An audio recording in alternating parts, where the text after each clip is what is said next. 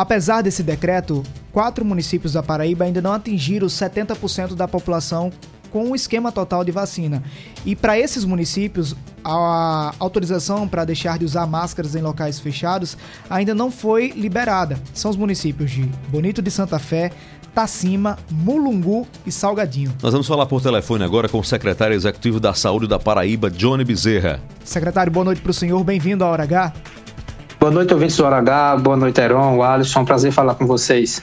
Secretário, é, nós hoje amanhecemos o dia com a notícia de que o uso de máscara não é mais obrigatório em boa parte do estado. Só que em alguns municípios, a cobertura vacinal ainda não alcançou 70%.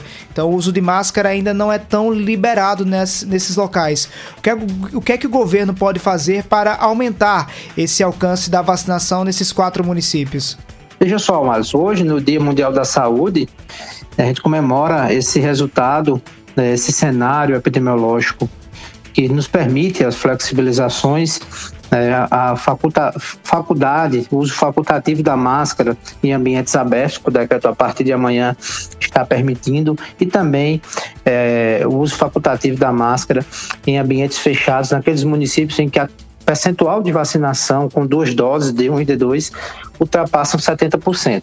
Né? Então, a grande maioria dos municípios, 223 municípios, apenas quatro, como você citou, não atingem essa meta de 70%. Os municípios citados são Tacima, Bonito de Santa Fé, Molugu e Salgadinho. Então, é ali em torno de 66, 68 estão próximos a atingir esse valor de 70%. Acontece que, às vezes, alguns municípios ainda não atualizaram essas informações junto ao Ministério da Saúde e aí fica com esse percentual de vacinação um pouco abaixo da meta.